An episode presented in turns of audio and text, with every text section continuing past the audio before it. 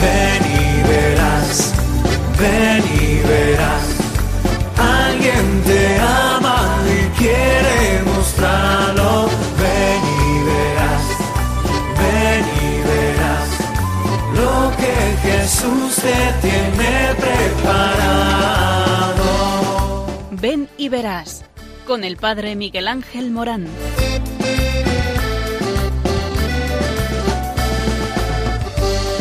Sean muchas las preguntas y si te surgen tantas dudas, es si verdad lo que te canta.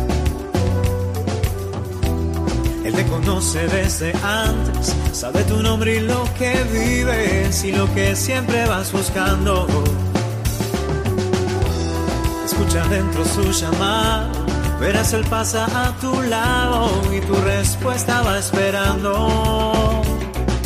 Ven y verás, ven y verás. Muy buenas tardes a todos, estamos en este programa, es un programa espléndido porque primero pertenece a Radio María, que ya esto es excepcional. Segundo, porque habla de ti, habla de mí, habla de todos nosotros, habla de nuestra vida, porque Dios te ama. Y porque te ama, te llama. Y porque te llama, te envía. Y es que todos nosotros tenemos una misión que cumplir en esta vida. eh, porque Dios es aquel eh, que nos ama y no nos deja de amar en un continuo amar. Y por lo tanto, todo lo que nos sucede le importa. Le importa lo que tú haces. Le importa tu realización, le importa tu libertad, le importa todo, todo lo que tú realizas. Y es que eh, Dios está encaprichado con que seas feliz y con que te realices en la vida.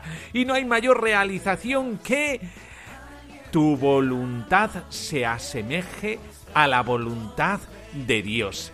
Es decir, que la voluntad de Dios es aquello que nos hace feliz.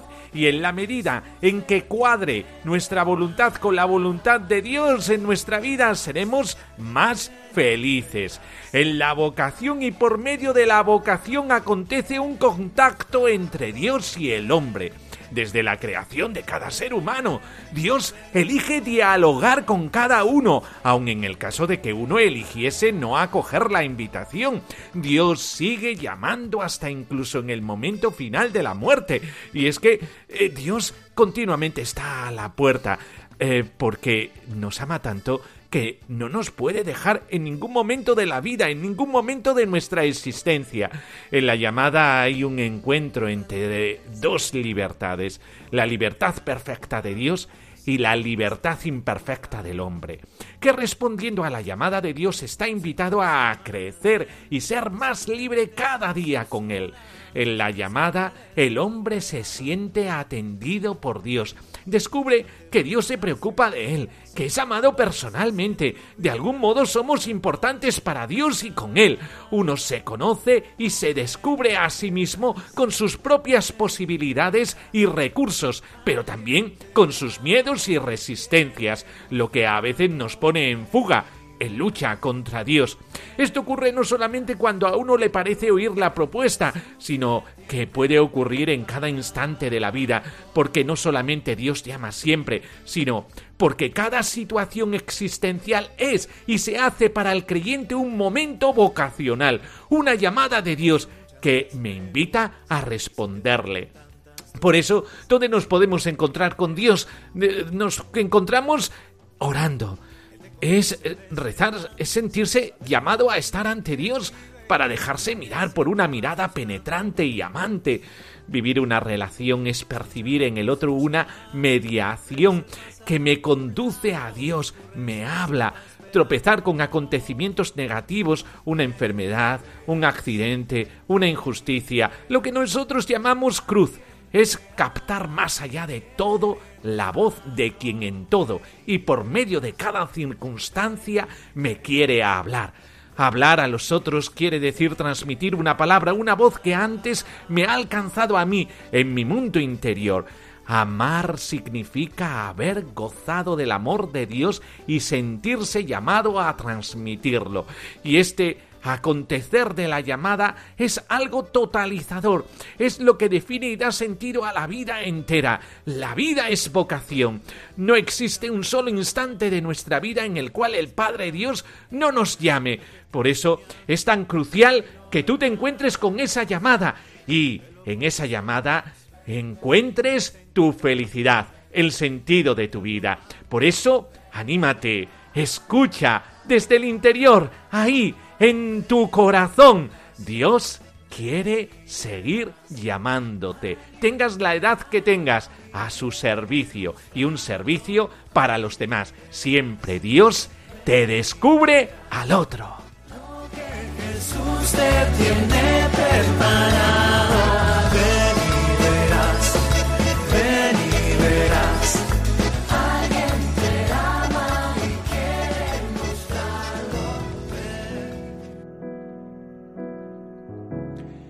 Jesucristo, Salvador del mundo, que a orillas del mar de Galilea llamaste a los apóstoles, para constituirlos fundamento de la Iglesia y portadores del Evangelio. Te pedimos que hoy sigas fijando tu mirada en niños y jóvenes de nuestras familias, parroquias y comunidades invitándolos a seguirte en la vida entregada a ti, sea en el sacerdocio, sea en la vida consagrada, sea, Señor, en el matrimonio cristiano.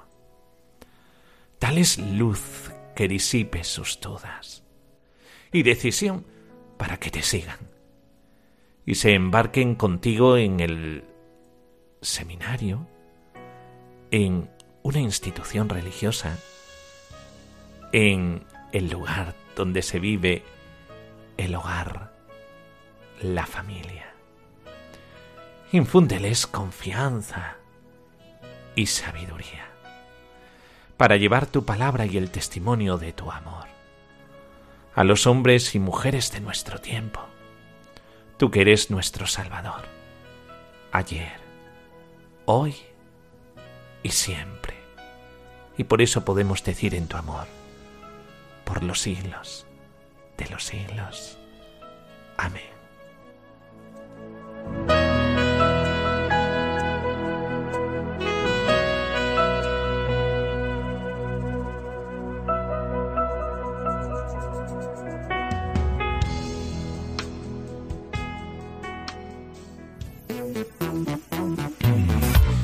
Vida consagrada, Congreso sobre la consagración en Roma desde eh, mañana, día 3 de mayo, a el 6 de mayo del 2018, de los días concurrentes. El Congreso Internacional eh, se celebrará en Roma eh, y organizado por la Congregación para los Institutos de Vida Consagrada y las Sociedades de Vida Apostólica en la Universidad Pontificia Antonianum. La congregación lo hizo público el 25 de abril del 2018 a través de un comunicado de prensa. El dicasterio desde hace un tiempo ha comenzado una reflexión sobre los diferentes significados que se atribuyen a las expresiones consagración y vida consagrada a partir de una lectura atenta y crítica de la realidad actual en la Iglesia de hoy. El objetivo de la convención es involucrar a los miembros de las diversas formas de vida consagrada, asociaciones laicales y movimientos, dice eh, o decía el comunicado en la reflexión sobre algunas cuestiones identificadas anteriormente en el curso de un seminario sobre el mismo tema que contó con la participación de teólogos, canonistas y otros expertos. El encuentro tendrá momentos de intercambio de todos los participantes y de trabajos específicos para las distintas realidades. Ordo Virginum, institutos religiosos, sociedades de vida apostólica, institutos seculares, nuevos institutos y nuevas formas, asociaciones y movimientos. La riqueza de la Iglesia se puede comprobar en esta, eh, en esta convección sobre la vida eh, consagrada, eh, queriendo aclarar todos esos puntos que son convenientes para hacer cercana esta opción de vida dentro de la Iglesia. Por eso, al tanto de las conclusiones de este Congreso, que mañana mismo comienza.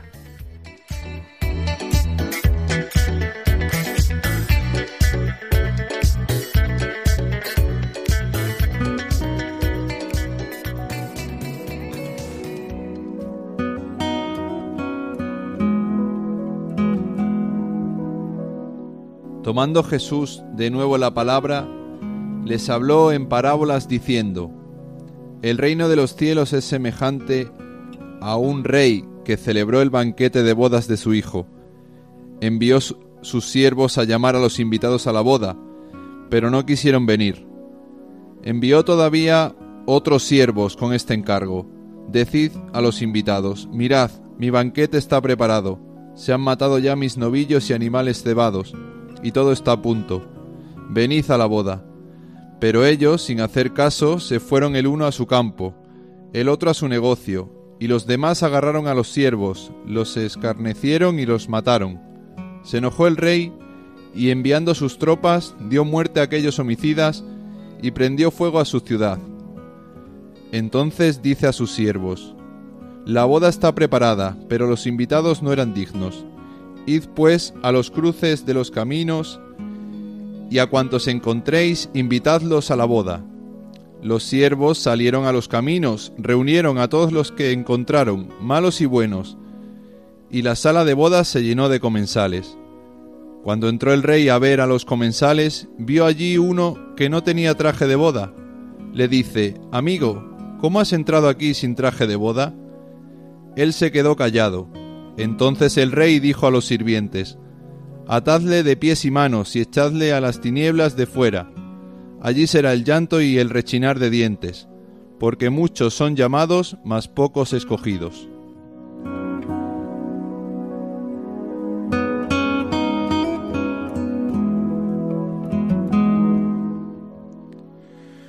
Bueno, y es que la vocación es una fiesta y por eso hablamos de banquete y por eso eh, Dios elige y elige a algunos eh, para eh, poder desarrollar una vocación, una llamada para el otro, para el servicio de los hombres. Y por eso podemos decir lo que vamos reflexionando en este programa sobre la vocación, la vocación llamada a ser Cristo, la vocación llamada a ser Iglesia. Y hablábamos en el anterior programa sobre esta llamada específica eh, que eh, nos entronca con Cristo mismo y la imagen de Cristo. Toda llamada dentro de la Iglesia es para que nos asemejemos a Cristo. Y por eso hablábamos de la carta a los Efesios en el último programa y con dos aspectos fundamentales que resaltaba eh, Pablo. Cristo es el culmen al que tiende toda la creación, el centro en el que todas las cosas encuentran su unidad y consistencia. Y segundo, el hombre es llamado a ser hijo de Dios en Jesucristo. La vocación del hombre se abre de esta manera a horizontes sin límite, la llamada a estar con Dios se hace llamada a ser Dios por medio de la propia incorporación en el Hijo. Por eso, Cristo, como centro y primado absoluto en el designio de Dios, nos evidencia cómo el hombre no sólo está ordenado a Él, sino que es causado en Él y vive de Él. Es en Cristo donde tiene plena realización la vocación divina del hombre. Es Él quien da sentido a nuestra existencia, pues Dios nos ha pensado y amado en Él. Todo ha sido hecho por Él y sin Él nada existe, recalca San Juan en el prólogo de su Evangelio. Todas las cosas creadas en Cristo Verbo tienen en Él consistencia y tienden a Él. Viniendo al mundo realiza todas las aspiraciones de la creación, asumiéndola y recapitulándola en sí. Él constituye la última y definitiva realización de la historia. Por eso, el plan de Dios es reunir a todos los hombres en la unidad. Y dicha unidad está precisamente en el Cristo que se realiza. El unigénito Hijo de Dios ha sido enviado por el Padre al mundo para que, hecho hombre, regenerase mediante su redención al género humano y lo condujese a la unidad. Esto lo dice el Concilio Vaticano II en la Unitatis Redintegratio II. Él recapitula todo, nos ha dicho San Pablo en los Efesios. Y por eso todo está ordenado a Jesucristo. En el plan de Dios y por eso mismo en la realidad existe la historia. El hombre es tal en cuanto está relacionado a Cristo. ¿Es esto lo que justifica su existencia y su destino? Esta es, en consecuencia, su vocación. He aquí, pues, amado oyente, el misterio, el plan divino que el Padre desde la eternidad habría eh, preestablecido, llamar al hombre a una comunión tan íntima con él hasta hacerle hijo suyo en el Hijo Jesucristo, Así es como se abren ante nosotros horizontes sin fronteras. El hombre ha sido creado no sólo para estar con Dios, sino para hacerse Dios. La comunión a la que es llamado es tan íntima y vital que le hace partícipe de la misma vida y de la misma felicidad de Dios para que todos sean una misma cosa como tú, Padre, en mí, yo en ti, que ellos sean una misma cosa en nosotros, para que el mundo crea que tú me has enviado. Yo les he dado la gloria que tú me has dado, para que ellos sean una misma cosa como nosotros somos uno, yo en ellos y tú en mí, para que sean perfectos en la unidad, y el mundo conozca que tú me has enviado y que los has amado como me has amado a mí, para que el amor con que me has amado esté en ellos y yo en ellos, dice Juan 17, 21, 26. Todo esto representa, amado oyente, no sólo una prolongación de los horizontes humanos naturales, sino una trascendencia total de ellos, comportando una nueva y verdadera creación. La vocación cristiana significa llamada a una nueva existencia, existencia divina. San Pablo dice explícitamente, reiteradamente, que el cristiano es una nueva criatura, un hombre nuevo, hecho según Dios. En esta eh, nueva forma de vivir eh, el estilo cristiano, el hombre está llamado a ser realmente hijo de Dios por medio de la participación de su misma naturaleza en Cristo, quien de este modo de unigénito pasa a ser primogénito de muchos hermanos. San Juan contempla con admiración este increíble designio del amor del Padre. Ved qué amor tan grande nos ha tenido el Padre llamándonos hijos de Dios y siéndolo de hecho. Primera de Juan 3, 1, 3. En Cristo, pues, además del ser natural, se le da al hombre un nuevo ser sobrenatural por cuya virtud es una nueva criatura, no conforme ni adaptada a este mundo, sino a la imagen de Dios y apto para caminar en novedad de vida. En el hombre no hay sólo una imagen natural de Dios que le hace capaz de cierto conocimiento y amor en los que se desarrolla su vocación inicial a la comunión con Dios, mediante la comunicación de la vida del Espíritu de Cristo, el hombre recibe un nuevo ser por el que se hace imagen perfecta de Dios a imitación del mismo Cristo, templo viviente de la Trinidad.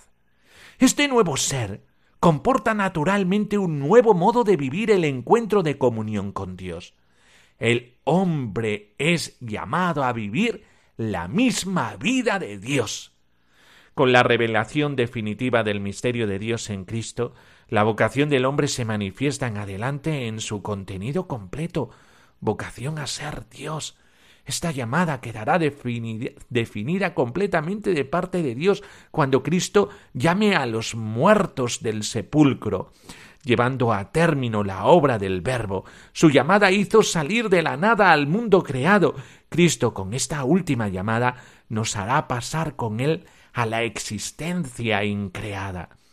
Como consecuencia de todo lo que estamos diciendo, resulta claro que Cristo, Verbo del Padre, es el principio y la causa de nuestra vida, tanto natural como sobrenatural pues hemos sido creados por su mediación y Él nos redimió.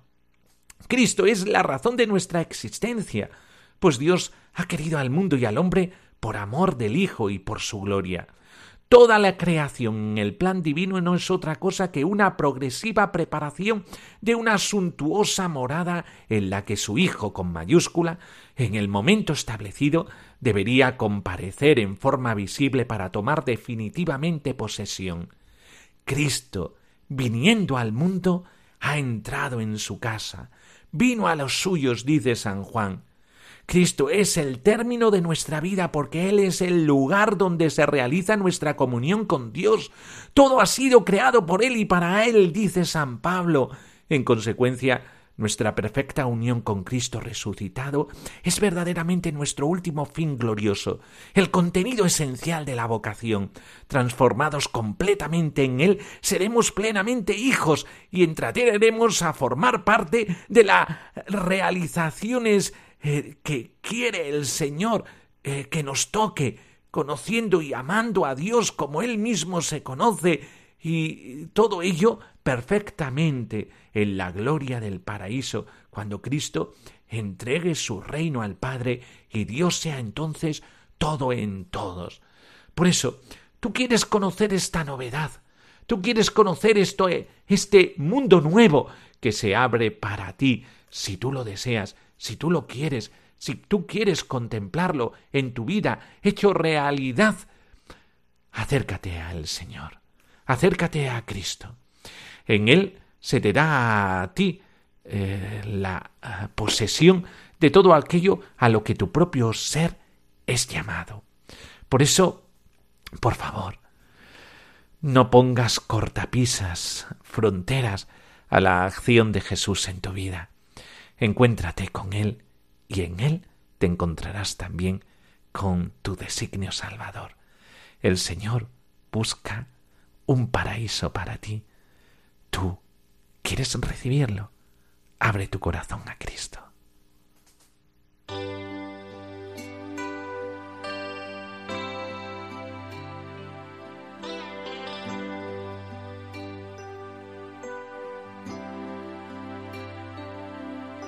Señor, toma mi vida nueva antes de que la espera Gaste años en mí. Estoy dispuesta a lo que quieras, no importa lo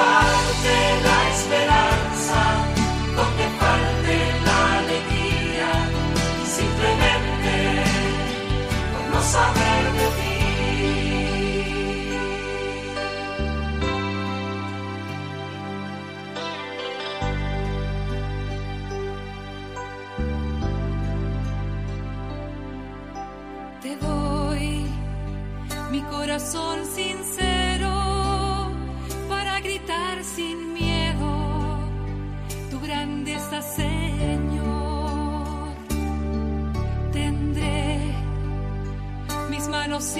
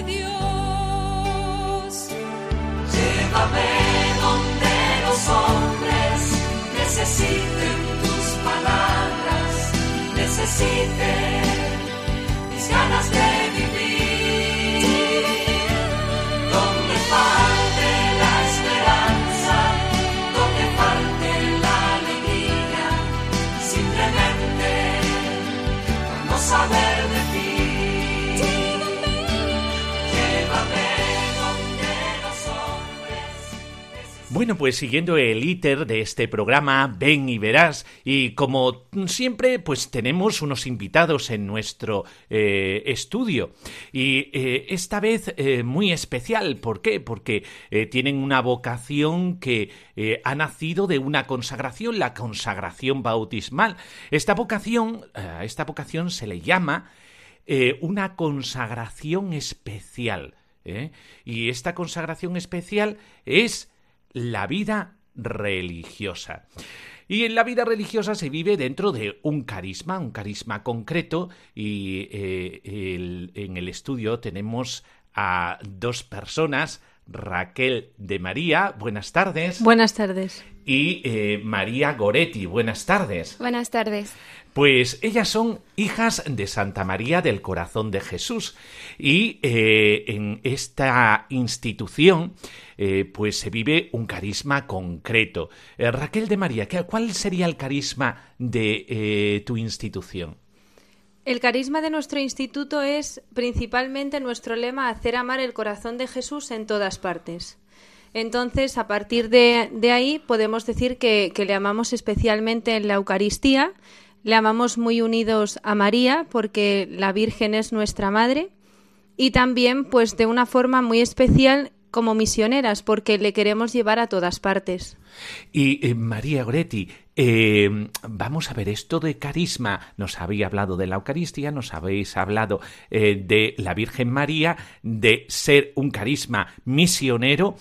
eh, y el corazón de Jesús, esto de la espiritualidad de corazón de Jesús, ¿qué quiere decir esto? Porque a Jesús se le quiere por entero, ¿no? ¿Eh? Sí, ¿Qué quiere decir de esto? Se le quiere por entero, pero la, espiritual, la espiritualidad del corazón de Jesús, pues es para nosotras, pues tener en cuenta que el corazón de, de Jesús se representa en la Eucaristía, está presente en la Eucaristía y desde la oración, la adoración de la Eucaristía, pues se le ama al corazón de Jesús, pues en todas partes desde la oración. Bueno, pues eh, fijaos que el corazón de Jesús habla de amar en todas partes.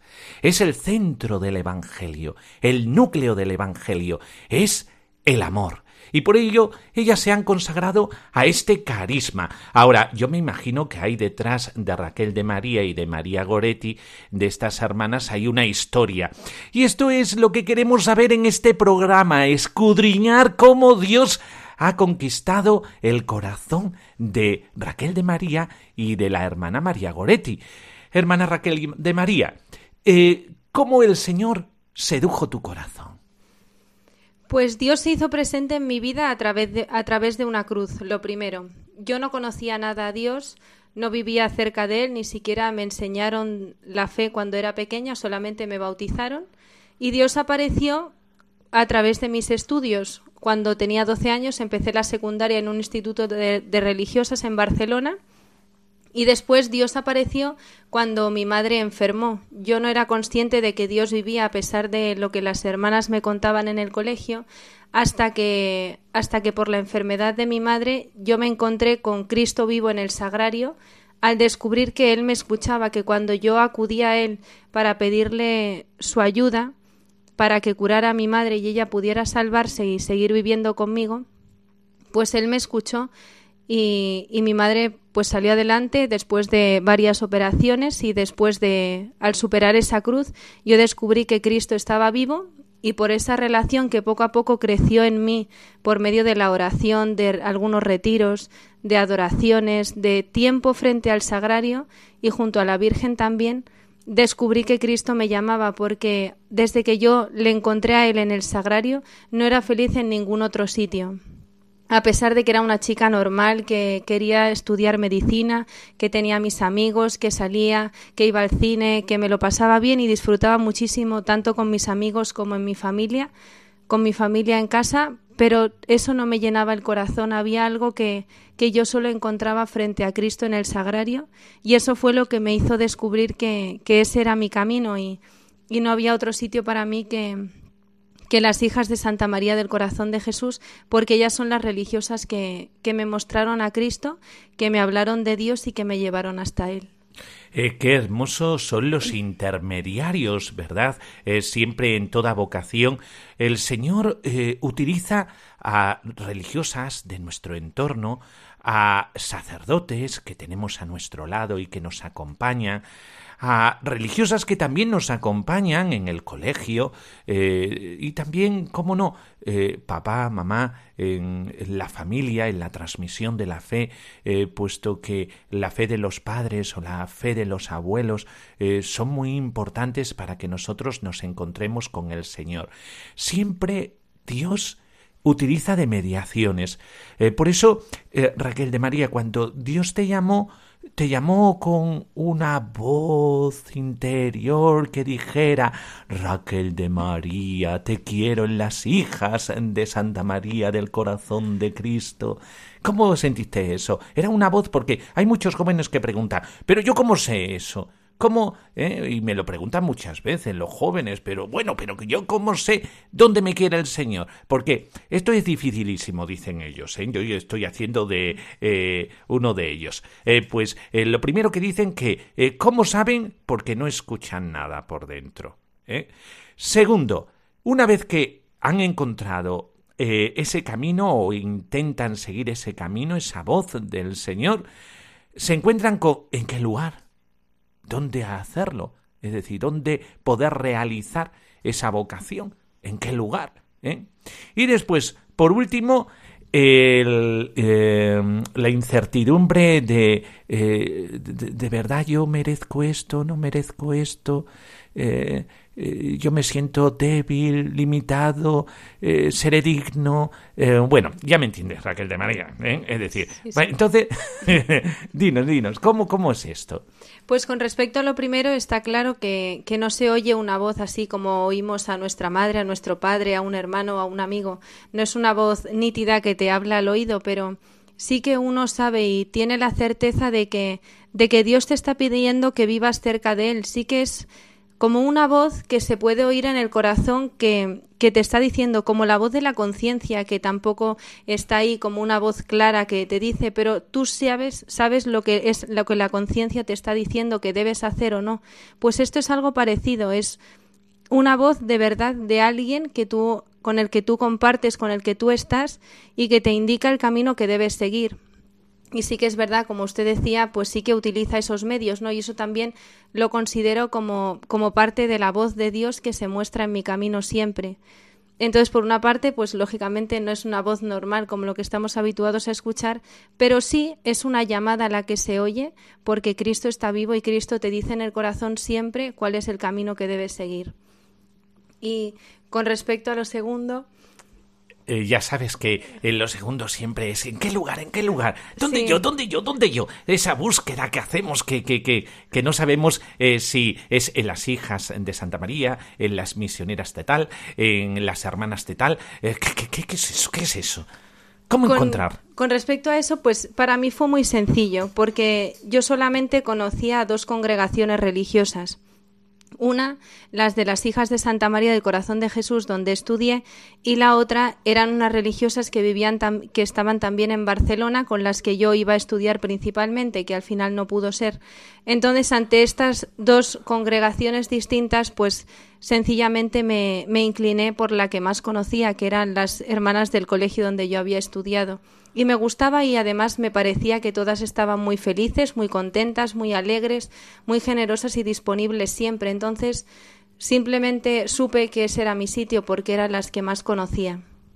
Eh, ¿Qué edad tienes, Raquel de María? Pues tengo 24 años. 24 años. Y Es decir, que a los jóvenes también les llama el Señor, ¿verdad? Sí, de hecho yo cuando llegué al convento, al noviciado, tenía solamente 18 años. Entonces tuve cuatro años de formación y ya después hice mi primera profesión. Eh, y lo último, eso de sentir de ser digno, no digno, eh, que es algo muy complejo, eh, que a veces eh, va rodeado de eh, las percepciones que nosotros tenemos del mundo, porque, claro, en este mundo de tanta competitividad también lo llevamos al plano religioso. ¿Tú qué le dirías a un joven que eh, se encuentra así tan débil, tan limitado, tan eh, que forma parte también de la incertidumbre de la llamada, ¿eh? porque muchas veces en la llamada para poder probarla hay que tirarse a la piscina, si no no sabemos cómo es eso. Pues tú qué le dirías a un joven que estuviera ahí en esta Pues ciertamente seguir la vocación religiosa o sacerdotal es lanzarse al vacío, porque uno empieza una vida que no conoce, que sí que más o menos puede intuir, pero que no conoce. Entonces es lanzarse a algo que uno que uno desea, que a uno le gusta, pero sí que es verdad que hay en el, en el corazón de la persona un cierto temor a, a no saber con seguridad lo que se va a encontrar, si eso me va a gustar, si no me va a gustar, va a ser lo mío, no va a ser lo mío, me equivoco, no me equivoco, estaré haciendo de verdad lo que Dios quiere. Pero a pesar de eso, vale la pena seguir a Cristo porque Él es el único que nos va a hacer felices. Y entonces, pues, si hay algún joven que, que está oyendo esto y siente esa, esa incertidumbre en el corazón, que la siga, porque si no la sigue, no va a ser feliz. Ciertamente da miedo, porque uno se ve con las manos vacías ante un Dios tan grande que te pide algo tan grande para comparado con la con la pequeñez de tus manos, pero pero él te dará la fuerza para seguir adelante a pesar de las dificultades, de las cruces, de aquello que más te cuesta. Y seguirlo, la verdad, vale la pena y lanzarse al vacío para seguir a Cristo es lo más hermoso que se puede hacer.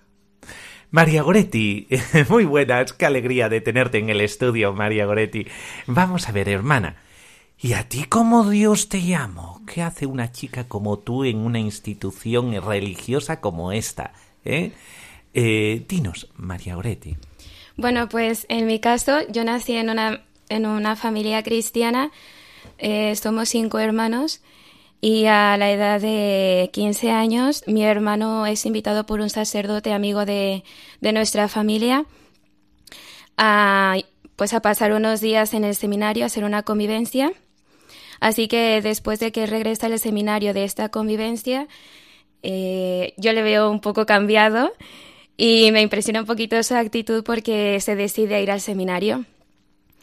Y a mí me afecta un poco porque era un hermano con el que continuamente salía con él, estábamos mucho juntos, nos llevábamos muy bien. Y pues nada, se fue y a mí me afectó muchísimo, no, no lo acepté del todo, siendo de familia cristiana y católica practicante. Y al cabo del mes fuimos a, a visitarle y solamente pasar de la puerta y verle a él y ver su expresión en el rostro, me hice la pregunta interior, ¿él es feliz y yo no? Y eso me inquietó mucho porque inmediatamente vino en mi interior de que solamente podía encontrar la verdadera felicidad en, pues en Cristo. Pero al darme cuenta de ello y que eso pues implicaba renuncia, pues me lo quité de la mente porque no quería pues deshacer los planes que yo ya me había hecho, que era pues lo que cualquier chica piensa ahora, una familia, tener tu trabajo y pues ahí está tu felicidad. Y como no quería cambiar de esos planes, pues mm, traté de, evadir esas ideas que me venían a veces en la mente después de esta visita al seminario con mi hermano. Al cabo de dos semanas, el sacerdote que invitó a mi hermano al seminario va a casa y me invita a mí a conocer unas religiosas, a las clarisas capuchinas. Y fue un sí que Dios me arrancó porque no estaba dispuesta a ir, pero le dije sí de inmediato al sacerdote. Y pues fui a conocer a estas religiosas. Tuve un seguimiento de seis meses, pero sabía que implicaba pues renunciar a lo que yo ya había planeado. Y, y pues dejé de ir con, con las hermanas. Después de dos meses fui a un congreso carismático porque pertenecía a un grupo juvenil que la llevaba a la renovación carismática. Y en este congreso asistieron las hijas de Santa María del Corazón de Jesús. Y estábamos un grupo de chicas reunidas y se acercó una hermana a pedirnos nuestro teléfono. Y pues bueno, se lo dimos, pero no para saber nada de la vida religiosa, solo por dárselo. Y al cabo de dos semanas las hermanas llaman a casa y, invitándome a que vaya a un retiro a ellas a, a la ciudad de Guadalajara, México. Y pues yo les digo que no, porque pues no, no es nada que, no era un tema que quería tocar, que era la vida religiosa. Pero las hermanas pues no dejaron de insistir en invitarme en cada retiro que ellas hacían, hasta que al final pues me rendí y dije, bueno, voy a ir a uno a ver qué pasa. Y fui a este retiro, para mí fue una experiencia muy bonita y también de encuentro con el Señor, pero tampoco me decidí porque tampoco en ese momento sentía la llamada de Dios hasta que en julio del 2010 del 2011 asistí a, a otro congreso carismático y en el cual estaba mi hermano, el seminarista. Y en los congresos carismáticos suelen terminarlos eh, haciendo una procesión con el Santísimo por todo el recinto donde se ha celebrado el, el retiro. Y justo el Santísimo pasaba delante de nosotros cuando yo escucho la voz de mi hermano que me dice, ya dile que sí. Entonces, eso me impresionó mucho porque yo no había comentado nada con mi hermano de la vocación ni de la vida religiosa, pero esa, pues esa voz que escuché de mi hermano para mí fue como, pues ya interrogarme verdaderamente lo que quería Dios de mí.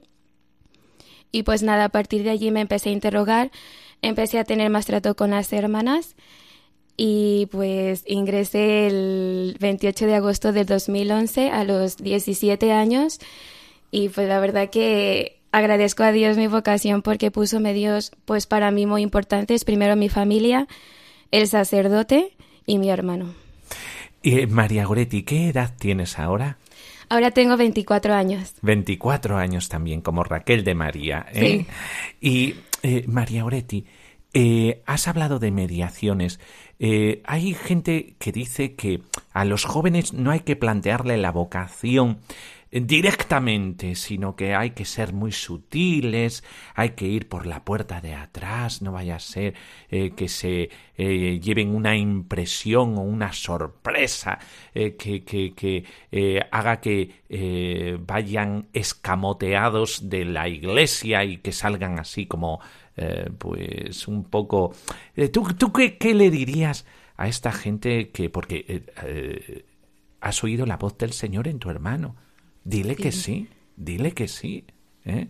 ¿Tú qué dirías ante eso? De el anuncio explícito de la vocación. Pues ahora me viene justamente que del matrimonio pues se nos, se nos habla muy explícitamente y es una vocación pues también cristiana y yo pienso que para hablar de la vocación sacerdotal y religiosa pues debe de ser lo mismo. Es verdad que a un joven que no tiene ningún conocimiento de la vida cristiana o que no ha llevado un seguimiento pues no se le puede hablar directamente. ¿Por qué? Porque primero no conoce a Dios. Primero hay que darle a Dios y desde allí, pues eh, Dios mismo le mostrará cuál es su camino. Pero yo creo que no hay que tener ningún miedo de hablarle directamente a un joven, especialmente los que son católicos o que pues tienen una vida cristiana muy pues muy profunda, pues que se le puede hablar perfectamente a un joven, pues te llama Dios, te, te, lo has interrogado, te has preguntado si Dios te ha llamado a la vida religiosa, así como pues el mundo nos presenta que cualquiera pues se puede casar, puede formar una familia, pues esto es lo mismo para mí, bueno, es mi opinión, que para mí es lo mismo, ¿no? Que son muchas vocaciones a las que pues Dios nos llama, pero ninguna, si la del matrimonio no se, se habla con tanta libertad, porque con la de la vida religiosa o la vida sacerdotal, ¿no? pues como digo, un joven que no tiene ni idea o que apenas ha tenido una conversión y está conociendo a Dios, pues Dios mismo ya se encargará también de, de llamarle.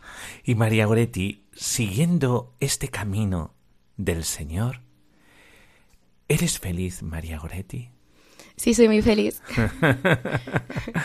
Siempre preguntamos esto eh, porque, eh, porque eh, es impresionante la felicidad y la alegría que te puede dar el estar acorde a la voluntad del Señor.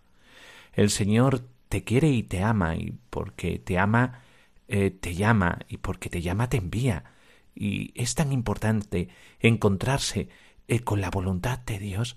Ahí eh, está tu felicidad. Por eso también a Raquel de María quiero preguntarle, Raquel de María, ¿eres feliz siendo hija de Santa María del corazón de Cristo? Muchísimo, muy feliz. Pues tan tajante como esto. Anímate, eh, tú que estás escuchando y que puede ser que estés ahí dubitativo, eh, no sepas muy bien eh, qué hacer porque has sentido algo en tu corazón. Pues responde al Señor. Merece la pena. Merece tanto la pena que en ello te juegas la felicidad. Muchas gracias Raquel de María, muchas gracias por estar entre nosotros aquí en los estudios de Radio María, en estas ondas benditas de la Virgen María que con su manto, es, estas son las ondas de Radio María y por lo tanto eh, su manto a todos nos alberga, a eh, toda España. Eh, buenas tardes y muchas gracias Raquel de María. Muchas gracias. Y buenas tardes y muchas gracias por estar con nosotros María Goretti, porque, oye, y esto María Goretti no la había preguntado, ¿por qué os llamáis siempre Raquel de María, María Goretti? ¿Esto eh, eh, eh, es por casualidad o no es por casualidad? Bueno, nosotros solemos llevar siempre el nombre de María.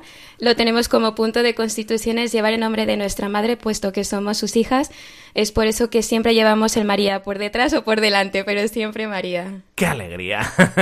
bueno, pues buenas tardes, María Goretti, y qué buen nombre y qué bonito nombre el que lleváis. Buenas tardes. Buenas tardes.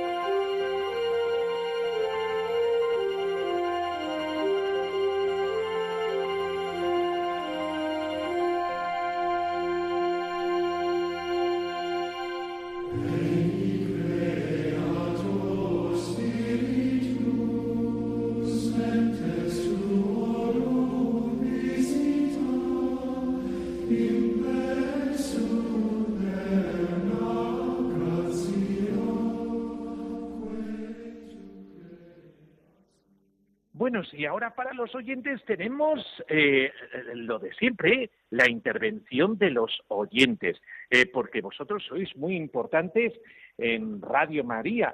La radio no es igual sin vosotros. Por eso eh, en nuestro programa tenemos este, este momento para que vosotros intervengáis en el teléfono. ¿Qué no es? Eh, pues eh, ya es muy conocido por todos nosotros y eh, comienza como siempre Madrid 91 005 94 19. Y como siempre estamos enredados en un montón de cosas, venga en la cocina, haciendo cosas de tareas de casa, bueno, pues lo vuelvo a repetir, 91 005 94 19. Y todos nosotros somos conscientes de esta llamada, esta llamada de Dios, eh, que eh, también puede ser una llamada esta tarde compartida. Eh, ¿Por qué? Porque vosotros nos podéis comentar en estos momentos vuestra experiencia de vocacionados, sea en la vida matrimonial, sea en la vida sacerdotal, sea en la vida religiosa, los testimonios de nuestras hermanas, estas hermanas que han estado aquí en el estudio compartiendo con nosotros, eh, pues eh, nos han iluminado mucho sobre eh, lo que es una vida, una vida que quiere ser empleada para instaurar el reino de Dios, que es la llamada que tiene la Iglesia. Allí donde nosotros estamos, estamos llamados a eso, a instaurar el reino de Dios. Y por eso eh, es muy importante el compartir. y este programa es para eso, para que compartamos con los demás nuestra experiencia, como lo va a hacer Marisa de Quiroga de Lugo. Sí, Marisa, buenas tardes. Hola, se oye tardes. muy bajito, pero voy a intentar hablar. Mm, Sí, se oye muy bajito, oigo muy mal. Bueno, mire, Bueno, yo sí. tengo 50... y- ¿Me oye? Sí, sí, le perfectamente. Sí, sí. Yo oigo muy bajito. Bueno, pues mira, yo tengo 59 años. Me creé Sí. una cría todavía por dentro, espiritualmente una cría. Pero pasa que en la bañeza en León no me quieren admitir porque dicen que soy muy mayor, que ya paso de la mayoría de edad de su congregación. Es una congregación en la bañeza León del Riesco este, no me acuerdo el nombre, Riesco Sí. Ángel Riesco o algo así. Entonces, Sí. eh, ellos, ellas hacen eh, sus ejercicios, se juntan para hacer ejercicios espirituales. Yo necesitaría, pues, apoyo, apoyo espiritual. eh, eh, ir a poder ir al retiros y puede uno seguir en, en la vida que tiene, en el pueblo que tiene, haciendo lo que tiene que hacer, pero claro, es una forma de estar consagrada, pueden ser gente casada y estar consagrada que con esa congregación.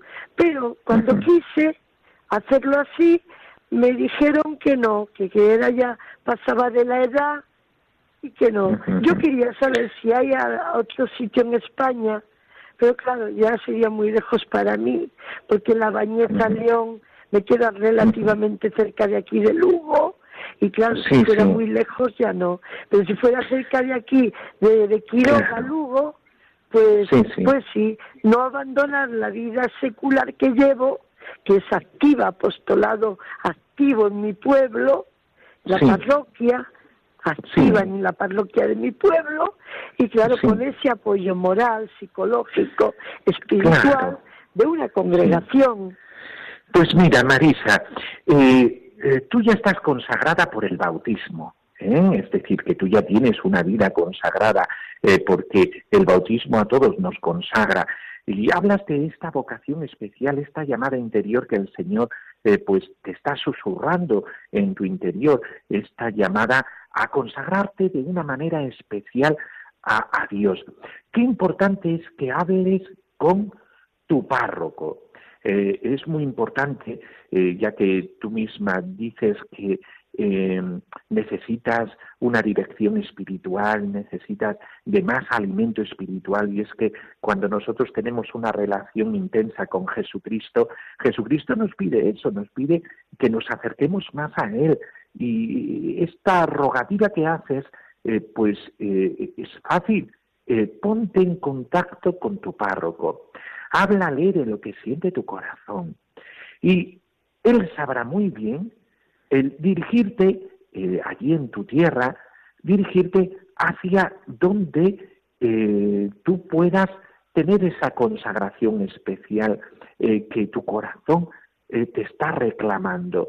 Qué importante es que hables con el- sacerdote de tu pueblo, que él te indique, incluso el sacerdote te puede poner con alguien, en contacto con alguien eh, dentro de la diócesis, de alguna delega- delegación diocesana, eh, por ejemplo, eh, la delegación del clero y de vida consagrada, pues que pudieran orientarte.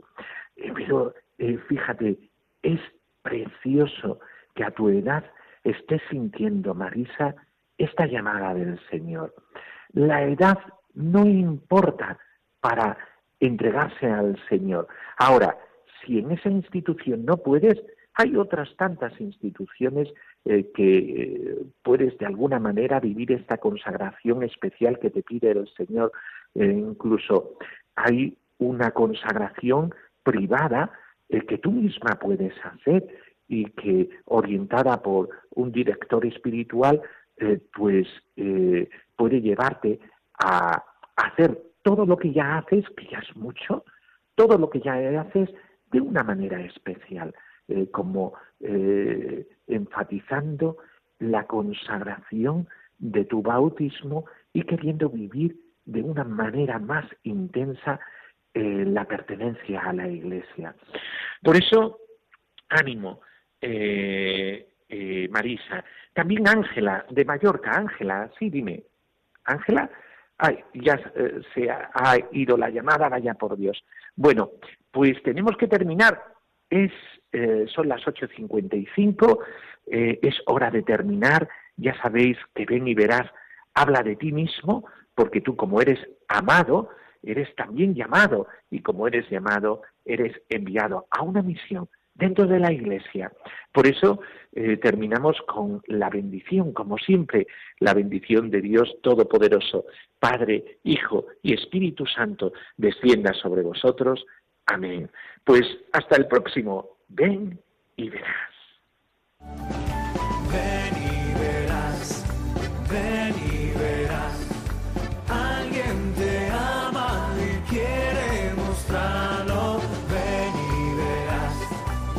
Ven y verás. Con el padre Miguel Ángel Morán.